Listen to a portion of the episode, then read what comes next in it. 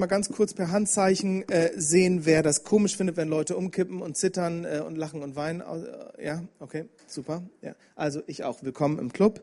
Ähm, äh, deswegen, deswegen macht es wahrscheinlich Sinn, wenn man mal darüber ein bisschen redet. Ähm, äh, wo das eigentlich herkommt, wo das sonst noch zu finden ist und wie wir das erklären können. Jetzt äh, bitte ich euch, ähm, äh, äh, mit mir nachsichtig zu sein. Ich kann nicht alles erklären. So, weil ich auch nicht alles verstehe. Ja? Aber es gibt ein paar Sachen, die ich äh, herausgefunden habe und die vielleicht uns helfen, das irgendwie ein bisschen besser einordnen und, zu, und sortieren zu können. Äh, wenn es also geht um Phänomene des Heiligen Geistes, dann reden wir wahrscheinlich über Dinge im Allgemeinen wie Zittern, Lachen, Umfallen, Weinen, Schreien, Tiefatmen, Trunkenheit, Lähmung und so weiter. Das sind alles Phänomene. Das Wort Phänomen bedeutet sichtbar werden. Da wird also etwas sichtbar oder es manifestiert sich in einer Weise. Es wird also, es, es bekommt einen Ausdruck. Da gibt es unheimlich viele Theorien darüber. Es gibt äh, wahrscheinlich unheimlich viele verschiedene Arten zu erklären, was wir heute hier in diesen Räumen immer wieder gesehen haben. Also es gibt vielleicht Leute, die sagen, okay, das sind einfach das sind einfach Leute hier, die haben irgendeine Störung, ähm, äh, äh, ne, die machen da irgendwelche komischen Sachen und so weiter. Das ist nicht ganz gesund. Das wäre eine Art, das zu erklären, das habe ich schon gehört. So, eine andere Art wäre, das ist Gruppendynamik. Also da ist also eine Spannung im Raum äh, und dann passiert links und rechts was und so weiter und dann äh, äh, wird die Stimmung so aufgeheizt und vielleicht auch so manipuliert, ähm, dass dann also gruppendynamisch das so stark äh, irgendwie gewinnt, dass man, dass Leute das gar nicht merken, dass sie da irgendwie eigentlich gerade in so einer Dynamik und Stimmung mit hineingenommen werden. Äh, irgendwie so. Also das, das ist auch eine Erklärung, die ich schon gehört habe. Dann gibt es eine weitere, äh, eine weitere Erklärung, nämlich das ist alles von ganz weit unten. Das gibt es auch. Ne, dass also Leute sagen, also das ist nicht Gott, das ist der Teufel. Ähm, und dann gibt es eine weitere Erklärung, und das ist wahrscheinlich global gesehen die gängigste und für mich auch die schlüssigste, dass nämlich äh, man sagt, naja, das ist Gott, der Menschen berührt äh, und Menschen äh, und, die, und, und, und all diese Dinge tut, die von Jesus beschrieben werden in der Bibel und Menschen befähigt. Und ja, Gott greift ein in das Leben der Menschen. Das ist wahrscheinlich auch die gängigste Art, das zu erklären, was wir gesehen haben. Und das finde ich ehrlich gesagt für mich auch nicht so schwer zu verstehen, ähm, wenn wir allein einfach mal an das Wesen Gottes denken. Also wir glauben an Gott, den Schöpfer des Himmels und der Erde, so der über allem thront. Und wir bitten den jetzt, komm in diesen Raum. Ja, wie sieht denn das dann aus? So? Ich sage das manchmal Kindern, wenn die bei uns in einer Gemeinde sind oder sowas und dann liegt da vielleicht jemand oder so und dann gucken natürlich die Kinder und wir lassen die Kinder da immer ran ne? Äh, und die finden das auch witzig und manchmal legen die sich dazu oder so. Ne? Ähm, äh, und dann, und dann erkläre ich das und sage, naja, Gott gibt denen gerade einen Schmatzer. Ja? Äh, und ich finde ehrlich gesagt, das ist eine ganz gute Erklärung, denn wie sieht das denn aus, wenn Gott jemanden berührt? Ne? Also wir reden immer noch von Gott. Er hat die Welt erschaffen. Ähm, dann gucken wir mal, was vom Heiligen Geist gesagt wird. Der Heilige Geist wird uns schon in der Schöpfung vorgestellt. Ähm, das Interessante ist, dass er in der Schöpfung und je nach Übersetzung, die man liest, äh, über, den, über den Wassern und über das dürre Land schwebte. Ne? Nun, das Wort, was da eigentlich für gebraucht wird, ist ein gewaltsames Flattern von einem Adler. Äh, also wir sehen oft den Heiligen Geist als etwas sehr Passives, Ruhiges. Aber schon in der Schöpfung wird er uns vorgestellt als jemand, der flattert. Ja, also ein, ein, ein dynamisch, kräftiges, sich bewegendes Wesen. Jesus spricht vom Heiligen Geist als ein Wind, der weht, wo er will. Und du hörst sein Sausen aber weißt nicht, woher er kommt und wohin er geht. Also der Heilige Geist als ein Wind, der in den Raum kommt und du kannst den Wind nicht sehen, richtig, aber du siehst die Auswirkung, die Phänomene des Windes.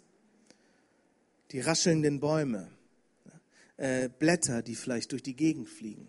Ja? Du siehst das, was sichtbar wird durch den Wind. Ich habe gestern von dieser Spinne erzählt Ihr erinnert euch vielleicht. Ja, wie ist das, wenn so eine Spinne, eine kleine Spinne in den Raum reinkommt? Wie viel, für wie viel Trubel kann die sorgen? Ja, wenn wir Gott bitten, in einen Raum zu kommen, wie sieht das denn dann aus? Der Heilige Geist weiter in der Bibel. Wenn wir Heiliger Geist hören, dann ist es manchmal in der deutschen Sprache ein bisschen ähm, äh, kompliziert, weil wir uns ein sehr personales Wesen vorstellen. Äh, und dann fragt man sich, ich finde das irgendwie komisch, wenn Leute umfallen, ist das so, als würde der Heilige Geist Leute umdrücken. Oder wenn Leute zittern, ist es so, als würde der Heilige Geist vielleicht deren Hand nehmen und an der wackeln. Ja? Äh, das hat vielleicht ein bisschen was mit der Sprache auch zu tun. Ähm, äh, der Geist Gottes ist im Alten Testament der Ruach. Das ist Wind, Atem, also eine Kraft, eine dynamische Kraft, nicht einfach nur eine Person. Die Herrlichkeit Gottes kann man auch übersetzen mit Schwere oder Gewicht. Ja, auch das ist etwas, was Leute erleben, wenn die Herrlichkeit Gottes kommt, dass sie eine Schwere haben, dann braucht man sich doch nicht zu wundern, wenn die irgendwann zusammensinken vielleicht. Ja? Äh, oder dann die Pneuma vom Heiligen Geist. Ja? Also das ist auch Luft, Gas, Atem, das kennen wir auch. Dynamis, das wird auf die Kraft des Geistes oder wenn wir von Kraft lesen im Neuen Testament, ist dann meistens Dynamis. Das ist übernatürliche, wunderwirkende Kraft. Wir kennen dieses Wort Dynamis von Dynamik oder von auch Dynamit. Ja? Also da ist eine Dynamik im Raum. Das sind also eigentlich keine wirklichen Überraschungen, wenn man dann auch körperliche Erfahrungen macht, äh, wenn der Heilige Geist im Raum wirkt und wenn der Heilige Geist Menschen berührt, wenn also Ruach in den Raum gepustet wird oder wenn Dynamis, wenn die Kraft des Geistes kommt, dass es dann also auch Sichtbarwerdungen des Heiligen Geistes gibt. Und das ist auch, finde ich, viel schlüssiger, wenn wir über das, wenn wir in das hebräische Denken hineingehen. Wir kennen das ja, dass wir Körper, Seele und Geist ganz stark trennen wollen. Und mittlerweile gibt es dann wieder neuere Strömungen, die sagen, nein, es gehört irgendwie eigentlich alles nicht zusammen. Ja, äh, und aus dem hebräischen Denken ist das auch so. Das ist ganz eng miteinander zusammen verbunden, was Körper, Seele und Geist betrifft. Für die Juden damals war das überhaupt keine Überraschung. Es war das gar kein Fremdkörper daran zu glauben, dass wenn Gott Menschen berührt, dass sie auch körperlich reagieren. Wir lesen das vom, vom, äh, von, von David im Psalm 23. Da spricht er danach, mein ganzer Körper sehnt sich nach dir. Finde ich total interessant. Ne? Äh, ich bin eher auf der Seite, dass ich sage, diese körperlichen Phänomene und Gott zu fühlen ist nicht so wichtig. Und das würde ich auch nach wie vor sagen. Aber für David war das offenbar, in, zumindest in dem Moment, total wichtig. Da sagt Gott, ich will dich fühlen. Mein Körper sehnt sich nach dir. Und das macht auch Sinn.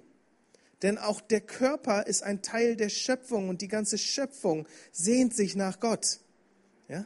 Äh, äh, und äh, von daher ist das, auch, ist das auch keine Überraschung. Und in jeder Liebesbeziehung gibt es natürlich auch den Wunsch, irgendwann sich körperlich zu erleben.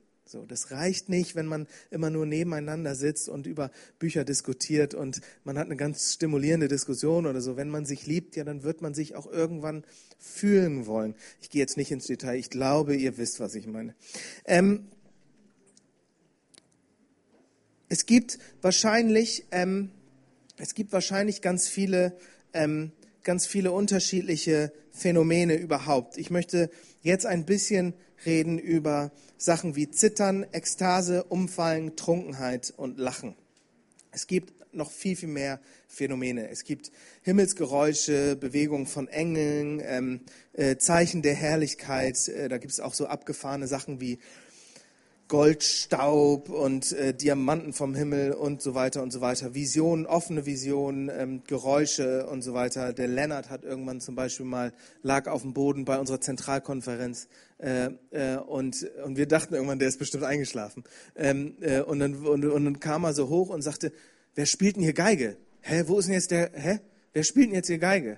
So, und es hat niemand Geige in der gespielt, aber er konnte das himmlische Orchester hören. So, ne? Das war eine ganz schöne Erfahrung für ihn. Aber heute reden wir also im Wesentlichen über Zittern, Umfallen, Ekstase, Trunkenheit und Lachen. Äh, Zittern in der Bibel.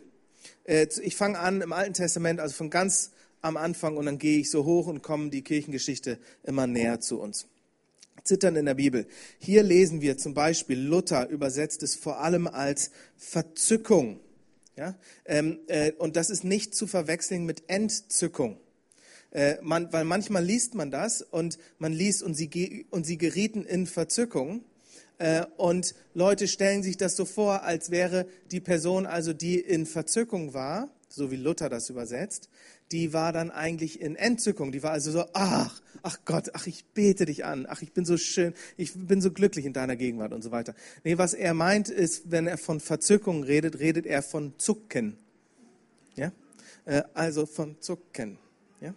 Ähm, und wir lesen das zum Beispiel bei der Berufung der Ältesten. Mose hat einen Burnout, äh, bekommt den Rat, Rat, dass er also äh, Leute dazu ruft. Ähm, und das ist eine ganz spannende Geschichte, diese Salbung der Ältesten. Ähm, hier äh, heißt es zum Beispiel 4. Mose 11, 24. Und Mose ging heraus und sagte dem Volk die Worte des Herrn und versammelte 70 Männer aus den Ältesten des Volkes und stellte sie rings um die Stiftshütte.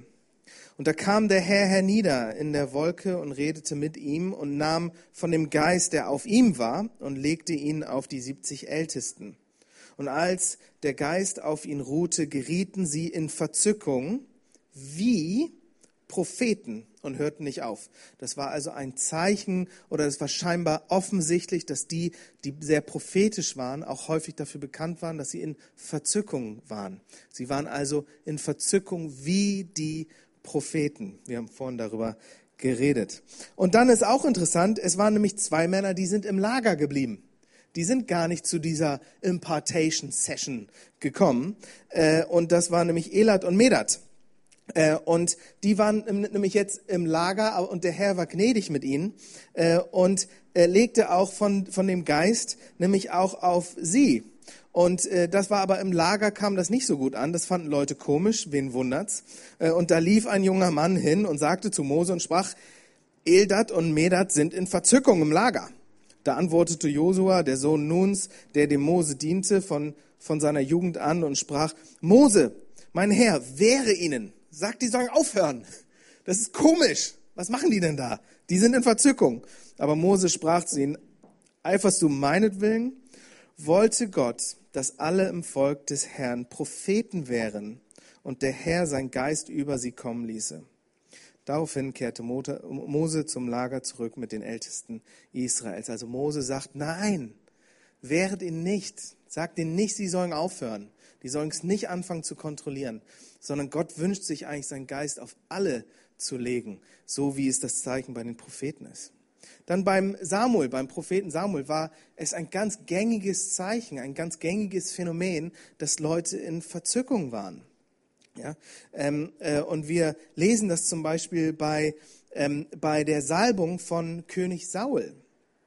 Da lesen wir, und wie, wie äh, äh Samuel sagt, und der Geist des Herrn wird über dich kommen, sagt er zu Saul. Äh, so dass du mit ihnen in Verzückung gerätst bei den Propheten.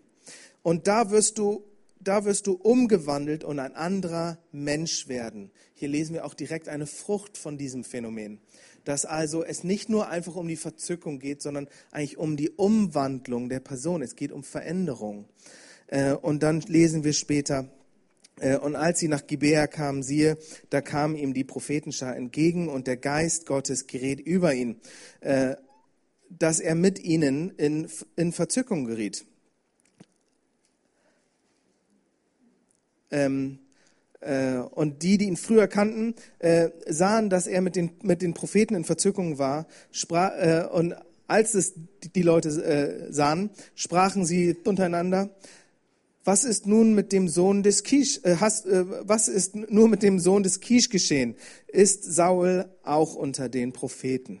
Also hier sehen wir, dieses Verzücken war also was ganz Gängiges, besonders bei den Propheten. Später lesen wir auch äh, wieder von Saul, dass er in die Gegenwart Samuels kam, als er nämlich den, sich, den, sich den David schnappen wollte. Und da lesen wir, dass Saul in Verzückung vor Samuel geriet und hinfiel. Da lesen wir also nicht nur von, von Zucken, sondern auch von Umfallen. Und er lag den ganzen Tag und die ganze Nacht nackt da. Äh, das Phänomen bitte nicht in öffentlichen Räumen. Ähm, aber da sehen wir also Zittern und Umkippen.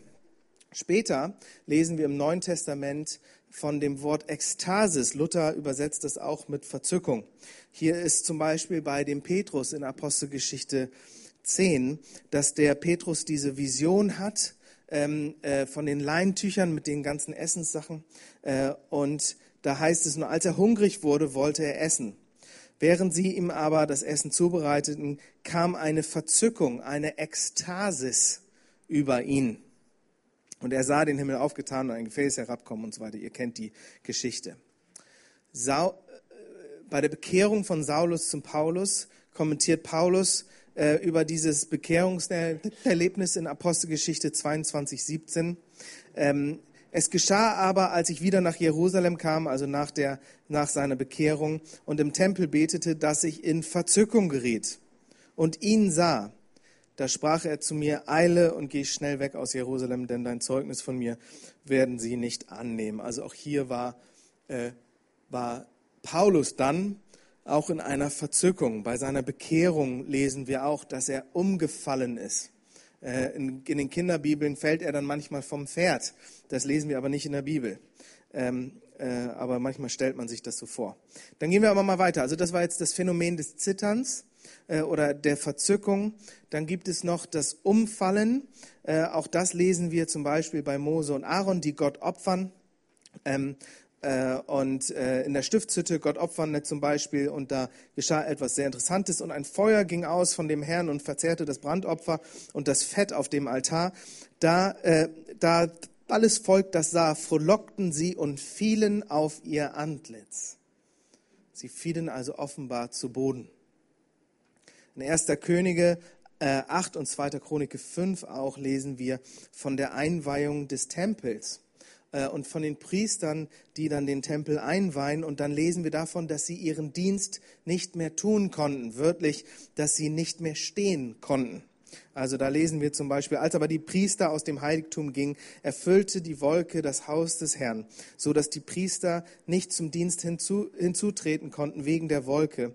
Denn die Herrlichkeit des Herrn erfüllte das Haus des Herrn. Sie konnten nicht hinzutreten, bedeutet, sie konnten nicht mehr stehen. Wegen der Herrlichkeit des Herrn. Also auch das interessant. Ähm, eine weitere er äh, Erfahrung war auch ähm, ähm, äh, von, von dem Tempel auch wieder, dass Leute auf die Knie und auf ihr Antlitz fallen. Jetzt ist das Interessante, ähm, äh, ist davon jetzt von Umkippen die Rede? Ich würde sagen, offenbar ja. Es gibt ja diese sehr interessante äh, und meiner Meinung nach fantastische Idee, äh, also negativ fantastische Idee, ähm, äh, dass dass es ein christliches und ein unchristliches Umkippen gibt. Hat jemand schon mal davon gehört? Ja, kann, kannst du mir das kurz erklären? Okay, also Leute, die nach vorne kippen, das ist von Gott. Und Leute, die nach hinten kippen, das muss dann demnach, ist ja genau das Gegenteil, ist ja die gegenteilige Richtung, dann muss das vom Teufel sein. Das ist die Logik. Äh, das ist geistlich ungefähr, also auf einem Niveau von, keine Ahnung, Säuglingen oder irgendwie so. Äh, also das ist völliger Quatsch. Äh, und ich frage mich dabei auch ehrlich, was ist mit den Leuten, die nach links und rechts fallen? Oder noch viel schlimmer, was ist mit denen, habe ich nämlich auch schon oft gesehen, die nach vorne zuerst kippen und sich im Kippen umdrehen? Äh, oder gibt es das auch, dass sich Leute nach hinten ja, und dann umdrehen? Also ich glaube, das sollte nicht die Art und Weise sein, wie wir geistliche Dinge prüfen. Die Bibel gibt uns da einen ganz anderen Weg, geistliche Dinge zu prüfen, nämlich anhand der Früchte. Ja? Äh, und ich denke, äh, da sind, da sind wir uns einig. Es gibt aber sicherlich unterschiedliche Worte und Begrifflichkeiten für Umkippen. Und das ist ja auch kein geschützter Begriff. Äh, also wir lesen hier zum Beispiel fielen auf ihr Antlitz oder konnten nicht mehr stehen bleiben.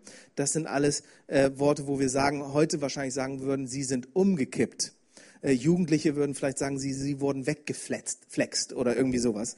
oder manche haben vielleicht früher gesagt, sie ruhten im Geist oder so. Ne? Ähm, aber letztlich geht, geht es immer wieder um das gleiche Phänomen, nämlich dass der Mensch sich irgendwie vom Stehen ins Liegen kommt. so könnte man es auch sagen. Ähm, Äh, Hesekiel hat das auch äh, Hesekiel hat das auch erlebt. Also ich könnte euch jetzt ganz viele Stellen äh, äh, vorlesen. Äh, bei der Bekehrung von Saulus zum Paulus, Apostelgeschichte 9, 3, äh, 4 und 5 lesen wir es auch. Ähm, das ist also Zittern, Umkippen hatten wir jetzt. Jetzt kommt Trunkenheit. Äh, Trunkenheit im Geist. Ähm, das ist ja mit Sicherheit auch sehr umstritten. Ähm, Jeremia macht aber eine sehr interessante Erfahrung vor dem Herrn. Jeremia 23, 9. Da sagt er, mein Herz will mir in meinem Leibe brechen und meine Gebeine zittern. Mir ist wie einem, wie, mir ist wie einem trunkenen, trunkenen Mann und wie einem, der vom Wein taumelt vor dem Herrn und seinen heiligen Worten. Also hier kommt offenbar das Phänomen der Trunkenheit in der Gegenwart Gottes vor. Dann das nächste Mal, wo wir Trunkenheit erleben im Zusammenhang mit der Gegenwart und Kraft des Geistes, ist in Apostelgeschichte 2 äh, bei, an Pfingsten. Jetzt weiß ich nicht, wie ihr euch diese Situation an Pfingsten vorstellt. Äh, aber gehen wir das einmal ganz kurz durch an Pfingsten äh, sehen wir eine relativ kleine Gruppe von Leuten, die sich täglich zum Gebet treffen und auf die Kraft des Geistes warten. Dann ist das Pfingstfest, Jerusalem ist proppevoll, Millionen von Leute drängen sich durch die engen Gassen. Und da ist also dieses Zimmer irgendwo in Jerusalem. Ich war vielleicht mal in diesem Zimmer, äh, äh, man weiß es nicht genau. Ähm, und, äh, und dort beteten sie und der Heilige Geist kommt wie ein Brausen, es passieren unterschiedliche Dinge. Ähm, und ähm, äh, es passiert zum Beispiel, der, dass der Geist kommt wie ein Brausen in diesen Raum, wie ein Wind. Dann gibt es ein anderes Phänomen, wer weiß es? Feuerzungen und dann noch was anderes und die Zungenrede. Ja? Und da passiert etwas Interessantes, was manche Leute ein bisschen falsch verstehen. Offenbar waren, waren, war diese Situation so aufregend und laut, dass Leute von außen reinkamen. Das lesen wir. Die Leute kamen von außen rein. Die wollten sich das angucken. Was ist denn hier los? Ja, das war also jetzt kein ruhiges Gebetstreffen oder irgendwie sowas, wovon man nichts mitkriegt, sondern das war offensichtlich hat es für Aufsehen gesorgt. So, dann war dieses Phänomen da. Sie fing an, in Sprachen zu reden und dann passiert ein Hörwunder. Und jeder hörte sie auf seiner Sprache. Jeder hörte sie auf seiner Sprache. Es waren die unterschiedlichsten Sprachen vertreten. Die werden alle aufgelistet. Und die waren verwundert. Ne? Wie, wie kann das denn sein, dass die unsere Sprache können? Das sind doch einfache Leute aus Galiläa. Ja? Äh, und jeder hörte sie auf seiner eigenen Sprache. Und dann gibt es drei Reaktionen der Leute, die das von außen zusehen. Kennt jemand die drei Reaktionen? Diesen betrunken ist die eine Reaktion. Ich sag's euch. Sie aber waren schockiert Sie fragten sich, was ist das? Und manche aber sagten, die sind betrunken. Schock, was? Also, ne, das macht mir vielleicht auch Angst. Die haben die Kraft Gottes gesehen. Ja? Äh, dann, was ist das? Sie hatten keine Box. Wo soll ich das denn hin tun? Manche von uns hatten auch keine Box heute Vormittag und haben gesagt, was, wo soll ich das jetzt ein, äh, einsortieren, was ich hier sehe? Ne? Und manche aber sagten, sagten, äh, manche aber sagten, die sind betrunken. Heute würde man vielleicht auch sagen, die sind verrückt oder die haben das falsche Zeug geraucht oder irgendwie sowas. Ne? Ähm, äh, manche sagen, na, die, die, das haben die, die Leute gesagt, weil die in Zungen geredet haben. Was aber Quatsch ist, weil die waren ja, die waren ja fasziniert davon, wie diese einfachen Leute aus Galiläa diese ganzen Sprachen konnten. Also daran kann es nicht gelegen haben. Ich würde mal behaupten, dass sich die Phänomene von Trunkenheit über die letzten 2000 Jahre nicht wirklich dramatisch verändert haben. Das bedeutet, wenn du auf eine Party gehen würdest, wo, und du würdest nicht zu spät kommen und du würdest sehen, die Leute hier sind alle betrunken. Was würdest du sehen? Ich vermute mal, du würdest Leute tanzen sehen und du würdest Leute lachen sehen, die nicht mehr aufhören können zu lachen. Du würdest wiederum andere Leute sehen, die vielleicht schreien und weinen. Du würdest dann wiederum Leute sehen, die nicht mehr ordentlich laufen können. Und du würdest Leute sehen, die offenbar schon eingeschlafen sind und irgendwo auf dem Boden rumliegen und sich nicht mehr bewegen. So. Äh, und so ungefähr sah es wahrscheinlich an Pfingsten aus. Wenn wir jetzt noch mal ganz kurz an heute Vormittag denken, dann empfinde ich das als relativ authentisch, was wir heute Vormittag erlebt haben. Und die Reaktion übrigens der Leute, die von außen reinkommen und sich das angucken, für die, die das neu ist, ist nach 2000 Jahren auch immer noch die gleiche. Schock, was ist das? Ich glaube, die sind verrückt. Okay? Aber offenbar ein Phänomen der Trunkenheit. Äh, dann geht es weiter äh, mit Lachen. Sag mal, wann höre ich auf? Jetzt gleich? Ja, okay. Eieiei. Ähm, Lachen, okay, ich mach's ganz kurz. Wir lesen im Psalm, ähm, äh, äh, dass, ähm, äh, dass, der, dass Gott den, unseren Mund füllt mit Lachen. Ja, äh, also auch das, äh, auch das sehen wir. Wir lesen davon, dass Jesus sich im Heiligen Geist freute. Jetzt wissen wir natürlich nicht genau, wie sich seine Freude ausdrückte. Der normale, die normale Art, wie sich Freude ausdrückt, ist durch Jubeln und Lachen. Also wahrscheinlich jubelte und lachte er. Und wir lesen auch von im wir lesen auch im Hiob wird über ihn eigentlich wie prophezeit äh, und es wird gesagt, dein Mund wird voll Lachen äh, und deine Lippen voll Jauchzen sein. Also auch das äh, ist nicht ganz unauthentisch. Jetzt gehen wir mal ganz schnell durch die Kirchengeschichte und ich versuche jetzt mal ein paar Sachen abzugrasen. Wenn ihr die Namen der Leute nicht kennt, die ich jetzt, die ich jetzt aufzähle, dann, ähm, dann macht euch keine Sorgen, das wissen nur Freaks. Ähm, also wir lesen von äh, dem heiligen äh, Irenäus. Das ist, der, das ist die sicherste Quelle, die wir aus der ganz frühen Kirchengeschichte haben. Äh, das ist also ungefähr 200 nach Christus. Da, äh, ich lese die Texte jetzt nicht vor, aber da ringt er schon mit der Gemeinde darum dass sie den Geist der Prophetie und die Wirkungen des Geistes nicht außer Acht lassen. Und, äh, und er spricht von Pseudopropheten, die die Gabe der Prophetie aus der Gemeinde herausrauben. Und er spricht von Heilungen, von Dämonenaustreibung und von etlichen Totenauferweckungen. Äh, also da gibt es viele Berichte drüber. Dann Augustinus äh, also 350 bis 430 nach Christus. Der spricht von einem sehr interessanten Ostergottesdienst. Da war nämlich ein junger Mann mit einem spastischen Zittern. Also der hatte ein Zittern, aber nicht vom Heiligen Geist. Äh, und der war beim Ostergottesdienst. Und da schreibt der äh, Augustinus, Ostern kam am Morgen, ähm, kam am Morgen dieses äh, Ostersonntags, äh, oh, warte mal. Ostern, ach, Ostern kam, Komma. Und am Morgen dieses Ostersonntags war, war dieser junge Mann in unserem Gottesdienst und er hielt sich an einem Seitengitter fest. Plötzlich, während er betete, fiel er platt auf sein Angesicht und blieb liegen, als ob er schlafen würde. Und er zitterte plötzlich nicht mehr, wie es sonst immer der Fall war. Diejenigen, die dabei standen, waren ziemlich erstaunt. Einige gerieten in Panik, verständlicherweise. Andere bekamen Mitleid, auch verständlicherweise. Ähm, und und als ihn äh, und als ihn einige äh, und als ihn einige aufheben wollten, kamen andere, hielten sie davon ab und sagten, man solle doch abwarten, was passiert. Dann plötzlich stand er wieder auf und sein Zittern hatte aufgehört. Er war geheilt. Und jetzt stand er da, völlig wiederhergestellt, umringt von lauter Leuten, die ihn ungläubig, ungläubig anstarrten. Äh, dann gehen wir ein paar Jahrhunderte weiter zum heiligen Franziskus. Ähm, äh, der spricht hier von einem Bruder, der, ähm, äh, der, der das Abendmahl an einem Tag austeilen sollte und schon im Garten ähm, äh, äh, betete und da sonderbare Dinge äh, irgendwie mit Gott erlebt hatte. Die Gegenwart Gottes wurde immer stärker auf ihn und das geriet dann so weit, interessanterweise, dass als er dann den Gottesdienst gehalten hat und äh, und das Abendmahl ausgeteilt hat, da kam es also wirklich, äh, kam es dann wirklich mächtig. Äh, und da heißt es, und sobald er den Segen über den Kelch gesprochen hatte, geriet er außer sich und seine Seele löste sich von allen körperlichen Empfindungen, so dass sein Körper rückwärts umfiel. Und hätte ihn der Küster, der hinter ihm stand, nicht aufgefangen, wäre er direkt auf den Boden gefallen. Finde ich ganz witzig. Ähm, und, und, und als sie ihn sahen, äh, rannten die anderen Her Brüder herbei und auch, und auch äh, alle Gottesdienstbesucher, Männer und Frauen, und sie trugen ihn in die Sakristei wie einen Toten. Sein Körper war regungslos und seine Finger an seiner Hand waren so festgeschlossen, dass sie weder, dass man sie weder öffnen noch bewegen konnte.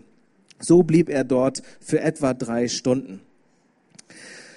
Aber ich, der der ich bei alledem dabei war, wollte unbedingt wissen, was Gott da an ihm getan hatte und bat ihn hinterher, mir das alles zu erklären. Und als äh, und das tat er auch, weil er großes Vertrauen zu mir hatte.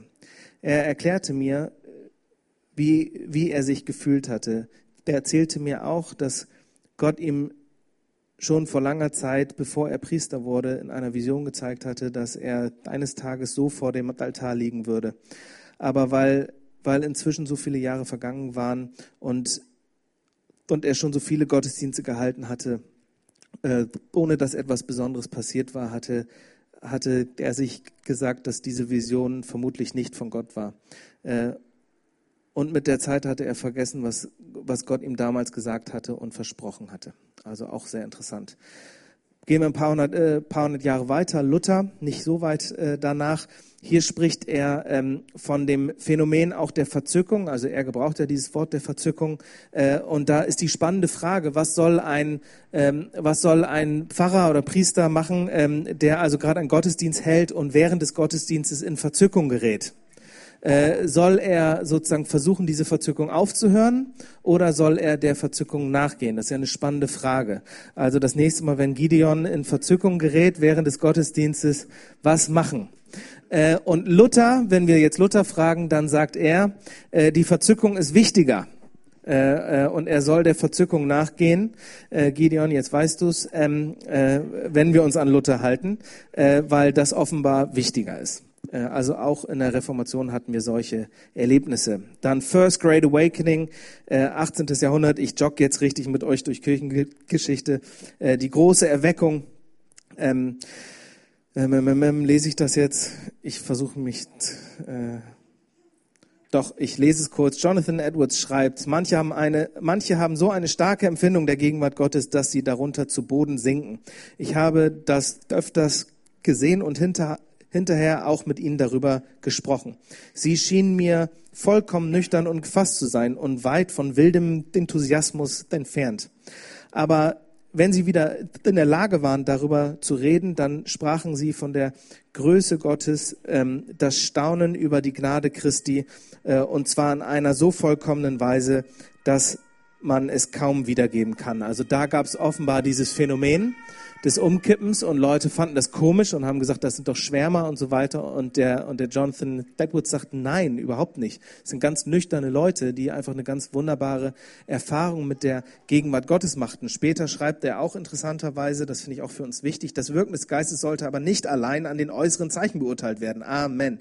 Äh, äh, das war, äh, äh, war an den Tränen, die fließen, am Zittern, am Seufzen, am Schreien, an Bewegungen des Körpers oder daran, dass Menschen ihre körperlichen Kräfte schwinden. Also das waren offenbar alles Phänomene, die der Jonathan Edwards auch gesehen hat. Sondern woran soll man das prüfen, ob der Mensch unter dem Einfluss des Heiligen Geistes ist, ist ist an den Äußerlichkeiten nicht abzulesen. Das wirkliche Wirken des Geistes zeigt sich daran, dass die Herzen der Menschen von weltlichen Angelegenheiten zu Gott hingezogen werden. Amen. Dann lesen wir äh, kurz danach ähm, oder, oder mit dazu äh, die Wesley-Brüder, die sich treffen äh, in der Vetter Lane auch, äh, und die Erweckung ausbricht, äh, die ja so ziemlich das Ende von Sklaverei war äh, und äh, ganz viel Diakonie und so weiter in England aus gelöst hat. Es gibt kaum ein Ereignis wie diese Erweckung, was das Land in England so stark geprägt hat.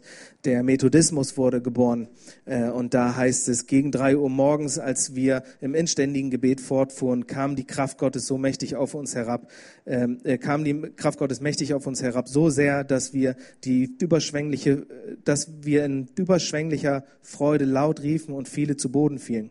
Sobald wir uns ein wenig von der Ehrfurcht und dem Staunen über die Gegenwart seiner Majestät erholt hatten, brach es einstimmig aus uns hervor. Wir loben dich, o oh Gott, wir erkennen dich als Herrn an. Charles Finney, Second Great Awakening in Amerika. Ich hoffe, ich langweile euch nicht, wahrscheinlich ein bisschen, aber ich, ich ziehe es jetzt äh, einigermaßen durch. Äh, ich, ich bin gleich fertig. Äh, der schreibt von seiner wunderbaren Bekehrung. Ich weiß nicht, auch nicht, ich, ich liebe diese Geschichten. Ähm, ich habe da immer Bock drauf, aber gut. Äh, das ist wirklich wahrscheinlich für eigenartige Leute, wie mich. Ähm, hier schreibt Finney ähm, äh, von, von seiner Bekehrung äh, in seinem Büro. Und er schreibt davon, in dem Raum gab es kein Licht und kein Feuer. Dennoch sah ich ein perfektes Licht. Als ich den Raum betrat und die Tür hinter mir schloss, schien es mir, als sähe ich den Herrn Jesus Christus von Angesicht zu Angesicht. Weder damals noch heute würde ich würde ich auf die Idee kommen, dass ich mir das eingebildet hätte. Ganz im Gegenteil, es schien mir, als könnte ich ihn sehen, wie ich jeden anderen Menschen sehen kann. Er sagte keine Worte, jedoch schaute er mich in einer Weise an, als müsste ich vor ihm zerbrechen. Noch nie hatte ich solch eine Erfahrung gemacht. Es war völlig real. Er stand direkt vor mir. Ich fiel zu Boden, direkt vor seiner Füße und goss meine Seele in ihn.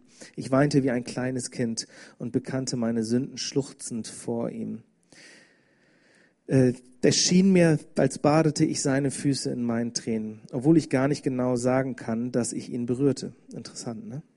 Danach äh, schreibt er weiter. Dann erlebte ich eine mächtige Taufe im Heiligen Geist, ohne dass ich es erwartet hätte oder je daran gedacht hätte, dass mir so etwas widerfahren könnte oder ich je davon gehört hätte, dass nur irgendjemandem in der Welt etwas Ähnliches widerfahren sei. Kam der Heilige Geist auf mich herab und ging durch meinen Körper und meine Seele. Mit Druck ging eine Welle von Elektrizität immer wieder durch mich hindurch. Ja, es fühlte sich an wie Wellen, Wellen aus flüssiger Liebe. Ich könnte es in keiner anderen Weise erklären. Es fühlte sich an wie der Atem Gottes. Und ich erinnere mich noch gut daran, dass es sich äh, dann fühlte wie, Wind, wie Windstöße von riesigen Flügeln. Interessant, ne? Also er spricht hier von Wellen. Das haben wir heute, habe ich, haben wir das ein bisschen erlebt. Er spricht auch von Schlägen von riesigen Flügeln, wenn wir jetzt wieder zurück an die Schöpfung denken, an den Heiligen Geist, der also flattert über die Schöpfung. Ähm, es gibt keine Worte, die diese wunderbare Liebe beschreiben könnten, die an diesem Tag mein Herz erfüllte. Ich weinte laut wegen der Freude und Liebe und ich muss ehrlich sagen, ich brüllte unaussprechliche Leucht, Laute aus meinem Herzen. Aha, was könnte das wohl sein? Äh, diese Wellen rollten immer und immer wieder über mich hinweg bis ich in einem kurzen, bis ich mich in, in, einem kurzen Moment sammeln konnte und schrie, Herr, ich sterbe, wenn diese Wellen weiter über mich hinwegrollen. Ich sagte, Herr, ich kann nicht mehr. Und dazu sagt er dann noch netterweise für uns als äh, Aufklärung, ich hatte nie ernsthafte Angst zu sterben. Äh, kurz danach kamen einige Leute in sein Büro äh, und da kam einer in sein Büro, der das alles hörte und der ihn fragte, ob er Schmerzen hat. Also offen sah, sah es von außen nicht so nicht so nett aus. Ähm, äh, und dann äh, fragte er, hast du Schmerzen? Es dauerte einige Zeit, bis er antworten konnte und seine Antwort war, ich bin so glücklich, dass ich nicht weiterleben kann. Kurz danach kam ein anderer Mann äh, äh, aus dem Chor äh, in seinen Raum, der für seine Ernsthaftigkeit bekannt war. Das war also ein ganz ernsthafter Mann, sagt Finney.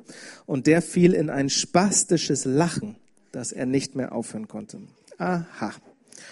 Azusa Street, die, äh, der, der Start der Pfingstbewegung. Auch ihr seid ja Pfingstler, das sind also eure Wurzeln. Also das war in LA eine ganz spannende Geschichte und da lesen wir von mächtigen Zeichen und Wundern. Wer äh, irgendwie Interesse daran hat, ich kann euch da ganz viele Geschichten erzählen, aber eure Pastoren sicherlich auch. Aber da gibt es zum Beispiel, ähm, da gibt es zum Beispiel äh, auch äh, eine Situation wie an der Main Station in LA, also an dem Hauptbahnhof, der unweit von der von der Halle war, wo die sich trafen, um zu beten. Ähm, äh, also es ein paar Kilometer. Äh, äh, kann man auf Google Maps ein bisschen nachgucken. Ähm, äh, äh, es da hieß, dass die Leute alle auf den Gleisen äh, oder äh, ja da auf den Gleisen alle äh, am Boden lagen, weil die Gegenwart Gottes so mächtig da war in dieser ganzen Region. Es war auch für ähm, als die Gottesdienst gefeiert haben, auch für Nichtchristen war es häufig so, dass ähm, dass die also wussten, wenn Gottesdienst gefeiert wird, dann dürfen sie nicht durch diese Straße gehen, weil sie dann nicht ankommen, wo sie hinwollen, weil sie zu Boden gehen. Ne? Also auch ziemlich interessant. Dann ähm, äh, äh, weiteres, äh, das, das, dann ist irgendwann auch noch mal mächtig passiert äh, in Toronto 1994 ähm, äh, ähm, äh, in einer kleinen Gemeinde äh, am Toronto Flughafen. Ich war zu der Zeit noch nicht da. Ihr wart da, habe ich gehört. Ne? Also das muss echt spannend gewesen sein. Auch da sind die Phänomene in sehr mächtiger Weise aufgetreten. Äh, und da gibt es dann aber auch, äh, und, das, und viele haben sich gefragt, naja, was, was soll das bringen? Was soll der Quatsch? Äh, und da gibt es aber zum Beispiel Leute wie ähm, Bill Johnson, der Leiter von Bethel Church, das ist wahrscheinlich die einflussreichste Kirche der Welt aktuell. Ähm, äh, und der hat also seine wesentliche, ähm, einen wesentlichen ähm, Anschub bekommen äh, durch Toronto. Eine weitere Person ist Heidi Baker, die habe ich heute schon zitiert, ähm, die in Mosambik äh, durch ihren Dienst wurden tausende Gemeinden gegründet. Äh, und die sagt auch, äh, dass sie führt das auf Toronto zurück. Ja? Äh, also eine ganz interessante Sache. Dann ähm, dieser Toronto-Segen ist dann äh, durch die Welt geschwappt und alle, die da waren, haben es oft irgendwie eimerweise mitgenommen. Äh, und zum Beispiel war es auch in England, vor allem in London in der Gemeinde Holy Trinity Brompton. Äh, aus dieser Gemeinde kommt der Alpha-Kurs, den, der auch in dieser Gemeinde angeboten wird. Ähm, und äh, durch diesen Alpha-Kurs sind mittlerweile Millionen Leute, glaube ich, zum Glauben gekommen. Äh, dieser Kurs hat wahrscheinlich schon ähnlich viele Leute zum Herrn geführt wie Billy Graham und Reinhard Bonke, äh, aber nicht durch dann eine Person, sondern durch lokale Gemeinden, die diesen Kurs durchführen. Auf diesem Kurs liegt eine starke Salbung und die selber, die, die Londoner sagen, dass, ähm, dass das im Wesentlichen auch auf diese Toronto-Zeit zurückzuführen ist eine Freundin von uns, die war auf der letzten Zentralkonferenz auch und hat gesprochen, äh, die kommt aus dieser Gemeinde äh, und die hat den äh, Alpha-Kurs für Gefängnisse gestartet. Äh, und, äh, und das ist total spannend, äh, wie die ins Gefängnis gegangen ist. Die ist eine posh London Lady, also die ist, äh, die ist so posh, äh, äh spießig äh, so, oder schick, so wie man sich das, äh, also das man, man, man kann sich die nur vorstellen mit so einer kleinen Teetasse in der Hand, so, ne? Äh, und trägt immer so äh, äh, Jacken mit so Blumen drauf und so weiter. Und die ist in die heftigen Gefängnisse gegangen, wo die schwerkriminellen Männer war. Äh, äh, und das ist wirklich die letzte Person, die man sich für diesen Job aussuchen würde. Aber Gott hat sie ausgesucht. Ähm, und, äh, und die ist also aus, äh, ähm, die ist dann in die Gefängnisse gegangen und hat im Wesentlichen eigentlich nur was von Jesus erzählt und hat gebetet, komm, Heiliger Geist. Und der Geist ist in Kraft gekommen, so dass Insassen und Wärter nebeneinander lagen. Äh, und äh, ja, äh, und ähm, äh, und äh, und das Verrückte ist, dass ich glaube, das das erste Mal, als sie im Gefängnis war, ähm, äh, gab es einen Vater und einen Sohn die waren richtig Schwerkriminelle, eigentlich also Mafiosis. Die haben den größten Drogenschmuggel damals äh, in der Geschichte von äh, England versucht äh, und sind dann gescheitert, sind ins, Krank äh, sind ins Gefängnis gekommen. Und weil sie hoch, äh, weil sie Schwerkriminelle waren, waren sie in keinem Gefängnis lange, sondern wurden immer von Gefängnis zu Gefängnis gebracht, damit sie nirgendwo ein Netzwerk aufbauen konnten. Äh, und ähm, und die sind ähm, die sind bei dem ersten Kurs sind die äh, ähm, ähm, wurden die ergriffen von von der Kraft Gottes, äh, sind zu Boden gegangen, haben sich gerollt, gelacht und so weiter, hatten überhaupt keine Ahnung vom Christentum. Ähm, und dann wurde über ihnen prophezeit, ihr werdet diesen Kurs und dieses Phänomen werdet ihr durch sämtliche Gefängnisse in England tragen. Und genauso war es, denn sie wurden immer wieder, weil sie so schwer kriminell waren, wurden sie von Gefängnis zu Gefängnis gebracht. Und überall, wo sie waren, sind die zu dem Gefängniskaplan gegangen oder Gefängnisseelsorger und haben dann gesagt, wir wollen den Alpha-Kurs. Könnt ihr bitte in London anrufen, dass die hierher kommen? Äh, und so ist das Ding, also, und da sind tausende Leute zum Glauben gekommen durch diesen Kurs. Ähm, und das, finde ich, beantwortet auch relativ gut die Frage, warum dieses ganze Spektakel. Äh, es geht nicht um das Fühlen als solches. Es geht nicht um, um eine charismatische Party, sondern es geht um die Früchte, um das, was in uns passiert und dann, was durch uns passiert. Und das ist das, wonach wir suchen. Und übrigens, wenn ich das auch mal so sagen darf, diese Phänomene, die wir heute gesehen haben und auch heute noch weiter sehen werden, äh, das sind die gleichen, äh, die gleichen Phänomene sehen wir auch bei Nichtchristen. Also für mich ist das dieses äh, Argument, dass es rein gruppendynamisch ist oder dass es, dass es einfach nur so passiert, weil das die Erwartung von manchen Charismatikern ist, dass wenn sie jetzt für sich beten lassen, dass genau das jetzt passiert, das ist für mich nicht wirklich tragfähig gemessen an meinen Erlebnissen, weil ich schon auf der Straße für Nichtchristen gebetet habe und die zum Boden gegangen sind zum Beispiel, ohne dass sie überhaupt nur irgendwas davon wussten. Der Herr segne euch. Äh, wir machen jetzt eine Pause und dann reden wir über Befreiung.